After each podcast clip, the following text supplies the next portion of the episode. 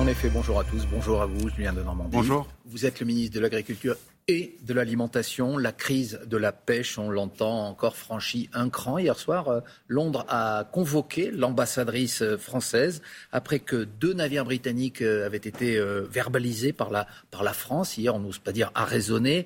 Tout cela pour défendre le droit des pêcheurs français à aller pêcher sur les eaux britanniques autour de Jersey. Est-ce que les Anglais ne comprennent que le langage de la force, comme a dit votre collègue des Affaires européennes, Clément Beaune? En tout cas, ce qui est sûr, c'est qu'il faut être ferme. Il faut d'abord être ferme pour nos pêcheurs. Il faut être aussi ferme parce que les Britanniques se sont engagés, engagés à donner ces licences de pêche, ont signé un accord pour octroyer ces licences de pêche. Et ce qu'on constate, c'est qu'après neuf mois et je dis bien neuf mois de discussion, les Britanniques n'honorent pas leur signature. Et quand un partenaire n'honore pas euh, sa signature, quand après de si longues négociations, discussions, ça n'avance pas, eh bien, il est bien normal que la France mette en place des mesures de rétorsion pour faire bouger les choses. Mais est-ce qu'il faut aller plus loin dans les représailles euh, Vous ne craignez pas une escalade, voire des, incidents euh, avec les pêcheurs français qui sont très remontés justement contre euh, ces licences qu'ils n'ont pas? Est-ce que vous ne les encouragez pas quelque part à, passer à l'action?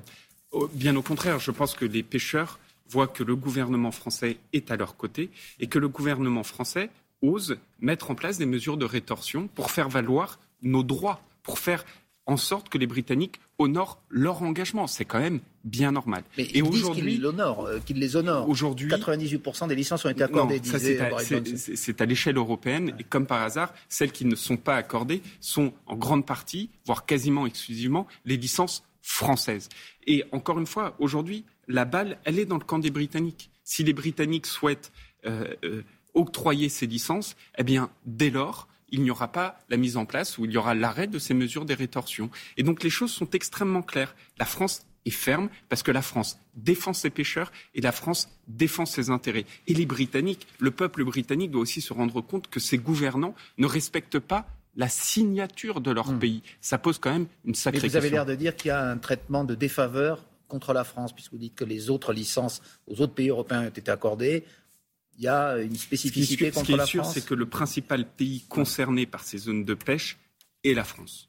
Et ce qui est sûr, c'est que les, discussions, les négociations entre les Britanniques, la France et la Commission européenne n'avancent pas. Eh bien, quand vous avez une situation de blocage euh, telle que celle que nous rencontrons, il est bien normal que la France montre sa fermeté et mette en place des mesures de rétorsion pour faire en sorte que les Britanniques bougent. Monsieur de Normandie, on va évoquer euh, l'écologie et donc l'agriculture. Il y a une séquence internationale importante qui s'ouvre ce week-end. D'abord le G20 à Rome, puis la COP26 euh, à Glasgow. On va parler euh, d'écologie et qui frappe aujourd'hui euh, largement l'agriculture avec des calamités agricoles qui se multiplient. Des inondations risquent malheureusement d'avoir lieu dans le sud de la France dans les prochaines heures. Les calamités donc se succèdent d'année en année. Que fait l'État pour aider les agriculteurs à faire face? Bien aujourd'hui, il faut voir qu'on a des épisodes climatiques qui sont de plus en plus désastreux. Vous l'avez dit, euh, ces inondations, ces grandes pluies diluviennes euh, qu'on connaît encore en ce moment. Mais il y a quelques mois, souvenez-vous, c'était un épisode de gel sans précédent, la plus grande catastrophe agronomique du début du XXIe siècle. Et le problème, c'est quand vous êtes un jeune agriculteur, que vous installez, que vous avez parfois déboursé des centaines de milliers d'euros et que les deux, trois, quatre, cinq années suivantes, vous, vous prenez de tels épisodes de grêle, de gel. À ce moment-là, vous n'avez pas de revenus et vous êtes dans des difficultés immenses. très peu d'agriculteurs ont aujourd'hui des assurances. Exactement. Et donc l'enjeu, ce sur quoi nous travaillons, c'est de mettre en place une couverture contre ces risques pour qu'elle soit beaucoup plus facilement accessible euh, à nos agriculteurs. Et je présenterai dès le 1er décembre un projet de loi en Conseil des ministres pour refondre ce système de couverture des risques pour permettre aux agriculteurs sur les récoltes? C'est exactement ça. C'est des assurances récoltes. C'est le fait de pouvoir se prémunir contre ces risques grâce à un système assurantiel, un système de couverture. Et donc, je présenterai un projet de loi le 1er décembre en Conseil des ministres qui sera débattu dès la mi-janvier à l'Assemblée nationale, au Sénat à la fin euh, du mois de, de, janvier, pour faire en sorte que ce projet de loi puisse être adopté avant la fin de la mandature mais ça permettra, c'est-à-dire qu'aujourd'hui, euh, les agriculteurs sont à la fois victimes de ces changements climatiques, mais on dit aussi qu'ils en sont parfois les responsables, voire les coupables. L'agriculture, elle est passée de la mécanisation à, l'agrochimie, et on est toujours dans ce modèle. Le, nombre d'exploitations bio, ça ne représente que 10% des surfaces agricoles aujourd'hui. Vous savez, aujourd'hui, alors il y a deux choses. Il y a d'abord, c'est quoi la réalité de, dont on parle? Le bio, vous l'évoquez. Depuis 2017, nous avons doublé la surface de bio dans notre pays. Mais ça reste très minoritaire. Savez-vous que la France est le pays d'Europe avec la plus grande surface bio? Savez-vous aussi qu'au-delà du bio, il y a une autre méthodologie qu'on appelle la haute valeur environnementale? En trois ans, on a multiplié par 20 le nombre d'exploitations agricoles qui ont ce label haute valeur environnementale. Il n'en reste pas moins que l'agriculture a des défis, des émissions de méthane, des défis sur les engrais. Et donc face à ces défis, qu'est-ce qu'il faut faire? Il faut investir massivement. Et c'est ce qu'on fait avec France 2030. On met 2 milliards d'euros 2 milliards pour investir massivement sur quelles sont les solutions pour réduire les émissions, notamment dans le domaine agricole. L'agriculture peut aider aussi à faire baisser euh, la, pollution par le CO2 Moi, j'en suis convaincu. L'agriculture, c'est une source de solutions. Si on fait un test auprès de celles et ceux qui nous on dit écoutent. Que 20% euh, des émissions à gaz à effet de serre sont liées à l'agriculture et à l'élevage. Mais en même temps, une part de la solution très importante est l'agriculture. Si on fait un test vis-à-vis de celles et ceux qui nous écoutent en leur disant où est-ce qu'on capte le CO2, cette molécule qui fait l'effet de serre sur Terre, à part la mer, eh bien, l'immense majorité disent c'est dans les forêts c'est grâce aux arbres. Eh bien, figurez-vous que l'endroit sur Terre où on capte le plus le carbone, c'est pas la forêt, c'est le sol et notamment le sol agricole. Et donc face à ça, il y a des pratiques culturelles qui permettent d'accroître le nombre. Par exemple, on, dit que le labour des terres permet au contraire de, de, d'appauvrir les sols et de ne pas capter ce CO2. C'est exactement ça. Eh ben, face, face, à ça, il y a un autre ah. type de culture qui s'appelle l'agriculture de conservation. Qui fait Comment que moi, j'encourage, que moi j'encourage vivement. Ça nécessite par exemple du machinisme particulier dans lequel on investit aux côtés des agriculteurs et qui permet de ne pas labourer ou de moins labourer, c'est-à-dire moins retourner le sol et donc ce faisant, il y a moins de, carbone qui sort.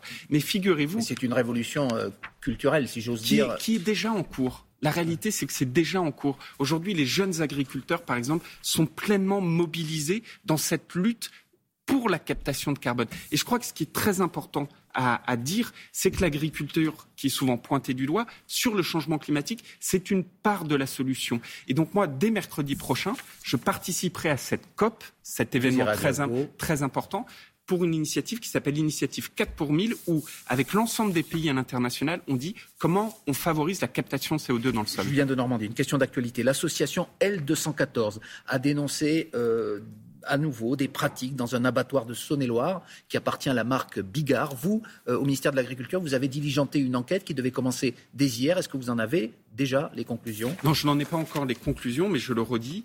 Euh, j'ai diligenté une enquête et au regard des conclusions de cette enquête, je prendrai les mesures nécessaires. C'est-à-dire bah, les, mesures au regard de, l'enquête, des mesures, des sanctions en fonction euh, de l'existence euh, ou non de non-conformité. Et pourquoi je ferai ça Et pourquoi je serai toujours très ferme sur ces sujets? Parce que je ne veux en aucun cas jeter l'opprobre sur toute une profession ou sur nos services vétérinaires. Songez que depuis que je suis ministre en juillet 2020, c'est sept abattoirs dont j'ai suspendu l'activité grâce au travail de ces services vétérinaires. Et songez aussi que ces sept abattoirs, c'est sur à peu près 1000 abattoirs. alors qu'il y a des contrôles en, continu. et ça, je voudrais vraiment toujours le redire, il faut toujours sanctionner quand il y a des comportements qui ne sont pas acceptables, précisément pour ne jamais jeter l'opprobre sur le reste de la profession et nos services Monsieur de Normandie, vous êtes le ministre de l'Agriculture, mais tout le monde le sait, vous êtes aussi un proche, un des membres du premier cercle d'Emmanuel Macron, un de ceux qui l'ont conduit à la victoire en 2017. Euh, on lit dans la presse, dans le Figaro notamment ce matin, que tout est prêt autour de lui. Il ne reste plus que le, le go, entre guillemets, présidentiel pour lancer la machine. Est-ce que vous, euh, vous lui conseillez maintenant d'être candidat au plus vite? Moi, j'entends euh, l'impatience, j'entends votre impatience et l'impatience de, de, de, de, certains oui, dans je, votre je question. En tout cas, quel est votre conseil mais moi, et Donc, j'entends cette, cette impatience, mais aujourd'hui, la priorité, c'est de continuer à agir et agir pour les Français vis-à-vis de l'ensemble des défis qui sont euh, les nôtres. Vous savez, le président de la République, il a dit qu'il gouvernerait jusqu'au dernier quart d'heure. Je crois que c'est très important parce que notre pays fait face à des défis, on en a parlé de beaucoup, et donc il faut continuer à agir. Bon, on vous a entendu là-dessus. On aura pas de réponse. Merci Julien de Normandie. Merci à vous. Bonne journée, suite de Télématin.